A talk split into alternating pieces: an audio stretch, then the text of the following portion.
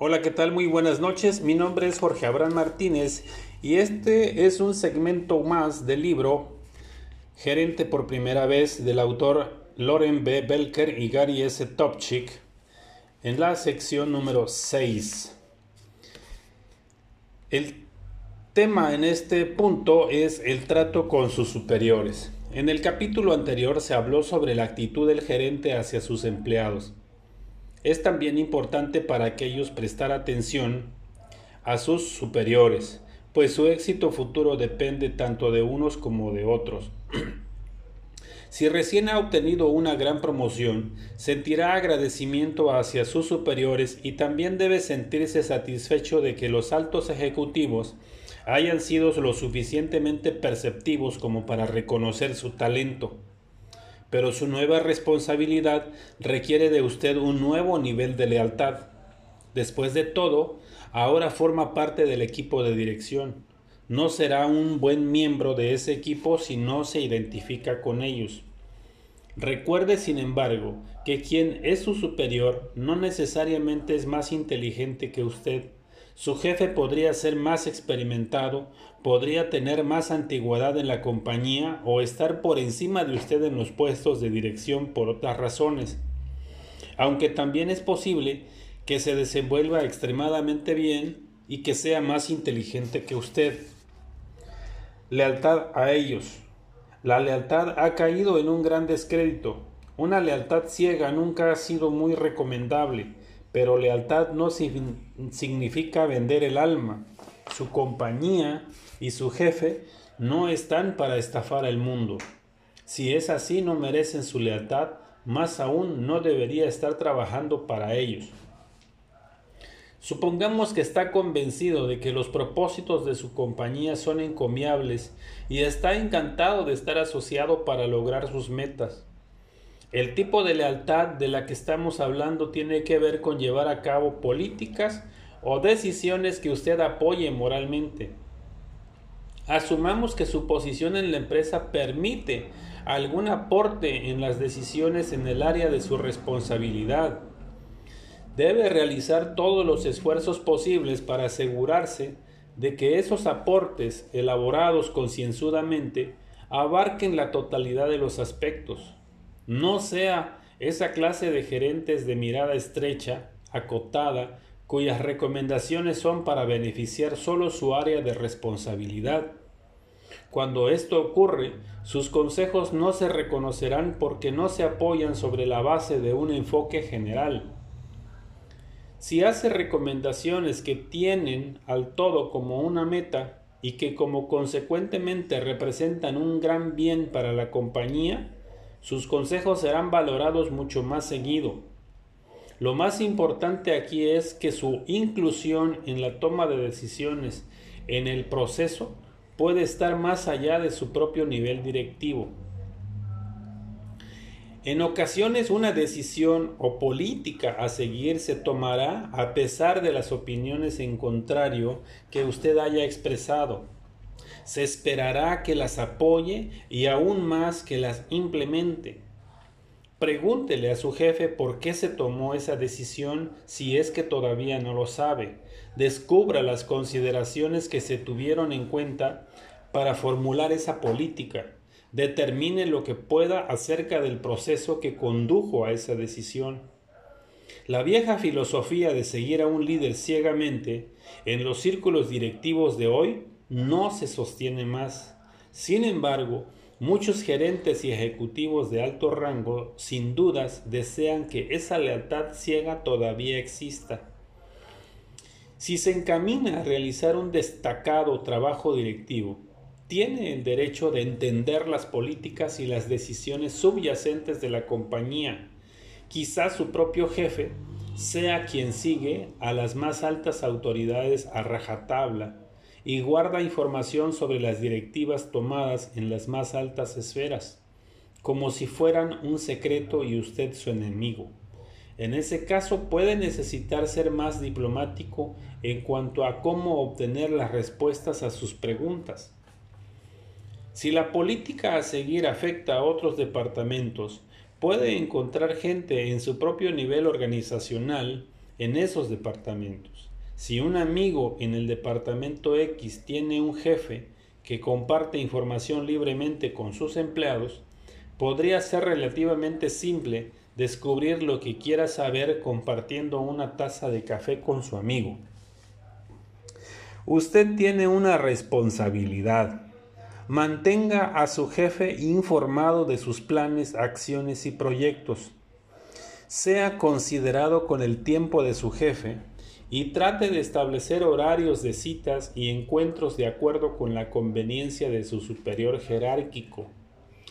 Preséntele sus argumentos y preocupaciones de forma lógica y objetiva y dé ejemplos y hechos para respaldar lo que está diciendo. Esté preparado para escuchar los puntos de vista de su jefe. Podría estar en lo cierto. ¿Cómo tratar con un superior irrazonable? No vivimos en un mundo perfecto. Como resultado de ello, en algún momento en su profesión podría estar en la inconfortable posición de subordinarse a un jefe difícil, alguien que no está haciendo bien su trabajo directivo o quizás sea desagradable estar a su alrededor. Y claro, no puede despedir a un jefe incompetente o irrazonable, aunque esa perspectiva pueda resultarle agradable. Seamos francos, si un gerente que tiene antigüedad en una es una persona difícil, tiene que preguntarse por qué si todos saben que es desagradable trabajar con él, incluidos los estratos más altos de la organización, se permite que esa situación continúe. Sin embargo, por otro lado, si todos los demás en el departamento piensan que ese gerente está haciendo un buen trabajo y usted es el único que tiene problemas, entonces es una situación diferente. Si es nuevo en el departamento, debería darse un tiempo y no reaccionar tan rápido el problema para podría resolverse en sí mismo si usted hace un buen trabajo y no es hipersensible. Podría encontrar que es un tema de estilo y no de esencia. Ahora, si su gerente le está causando realmente problemas o a sus subordinados directivos, necesita definitivamente hacer algo y tiene algunas opciones viables para poner en práctica.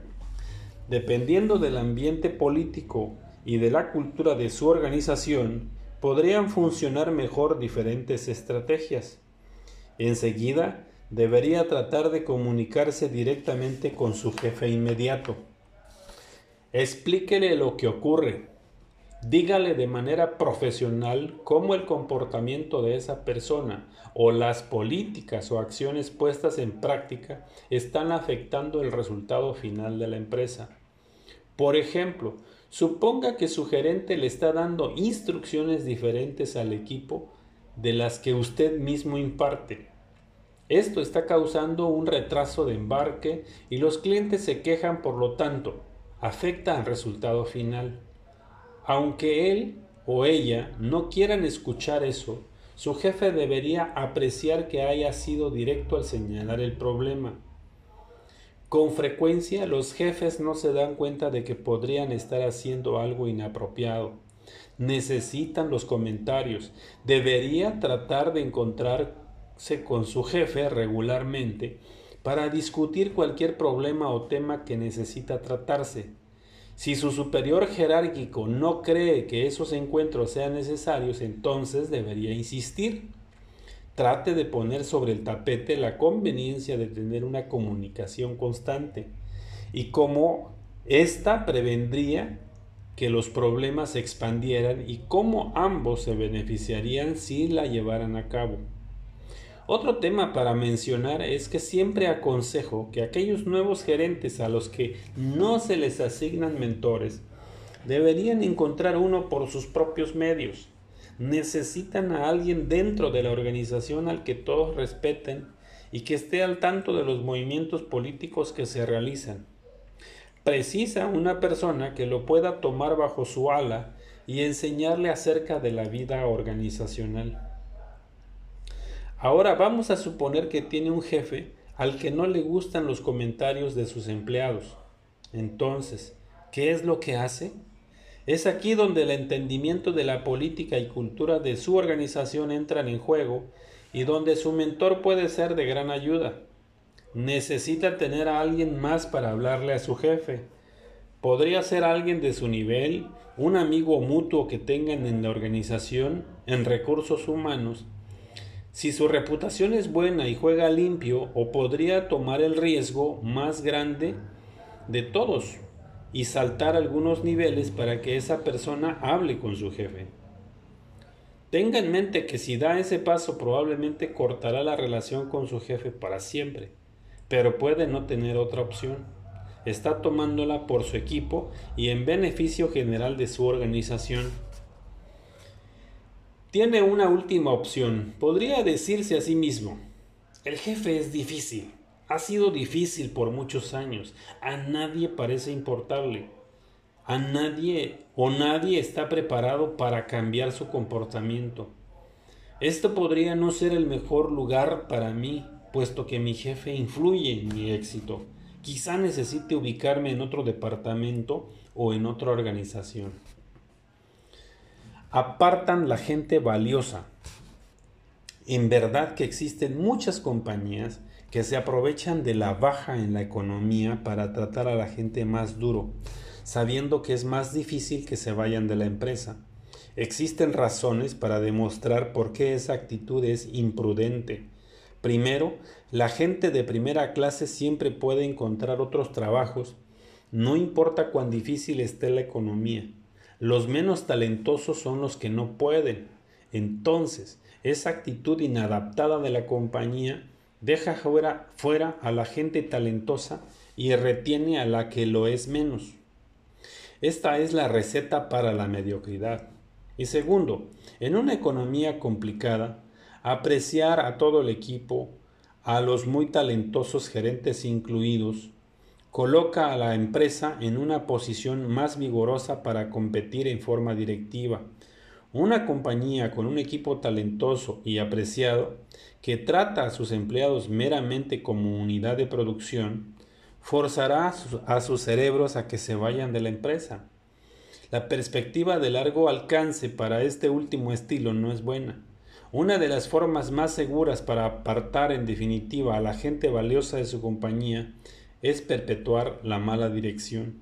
Puede sonar obvio, pero muchos nuevos gerentes no pueden esperar para comenzar a tratar a su gente de la manera en que ellos los trataron. Les pueden haber enseñado el el más humano de los acercamientos directivos, pero se conducen con lo que conocen. Estos están ansiosos por tomar su turno, repartiendo ese trato después de todos esos años de haberlo tomado. La lección que deja un gerente irrazonable es que uno debe ser la clase de líder que desea tener, no continuar la tradición del opresor. No opte un estilo directivo que odie y menos aún con gente que no tiene nada que ver con su maltrato. Si está trabajando para un jefe irrazonable, haga un favor humanitario y diga, permítanos que esto se termine conmigo. Conozca el estilo de la personalidad de su jefe. Hay incontables libros y artículos escritos sobre el tema de cómo tratar a su jefe. La principal premisa de todos esos escritos es la misma. Si sabe el estilo de personalidad de su superior, se podría será posible tratarlo conociendo qué necesita y qué quiere y cómo le, cómo le gusta trabajar y cómo comunicarse. Si puede lidiar con esa persona, tendrá, tendrá pocos problemas con él o con ella. Existen cuatro tipos básicos de personalidad de los superiores jerárquicos. Algunos poseen un estilo distintivo, mientras otros tienen combinaciones de dos o tres estilos. Lea las descripciones que siguen y vea si puede identificar el estilo de su jefe. Si puede, será más exitoso trabajando con él. Los monopolizadores. Quieren estar a cargo de todo. Estas personas toman decisiones rápidamente y se aferran a ellas son las más organizadas e inclinadas al resultado final. Son del tipo todo a mi manera. Si están haciendo tiro al blanco, dirían preparados, Fuego, listos, como oposición a lo usual preparados, listos, fuego. Si trabaja con para monopolizadores, este, esté seguro de que son directos con su comunicación. Tenga todo listo y esté preparado para hacer lo que le dicen.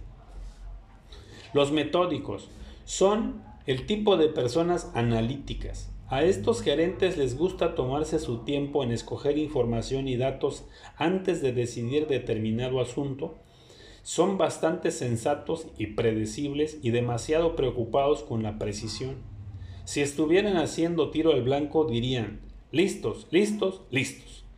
Odian tomar decisiones y están siempre buscando más o diferente información. Si trabaja para esta clase de gerentes, sea paciente. Convénzase de que está tratando de tomar la mejor decisión basada en toda la información.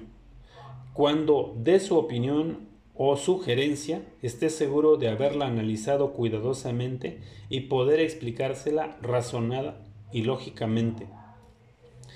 Los motivadores. Estos son los superiores que es agradable tener cerca. Son carismáticos y parecen tener buenas relaciones con todo el mundo en la organización. Tienen mucha energía, son creativos y tienen espíritu competitivo. Sin embargo, hablan más de lo que hacen les gusta comenzar las cosas, pero lograr completarlas es otra historia.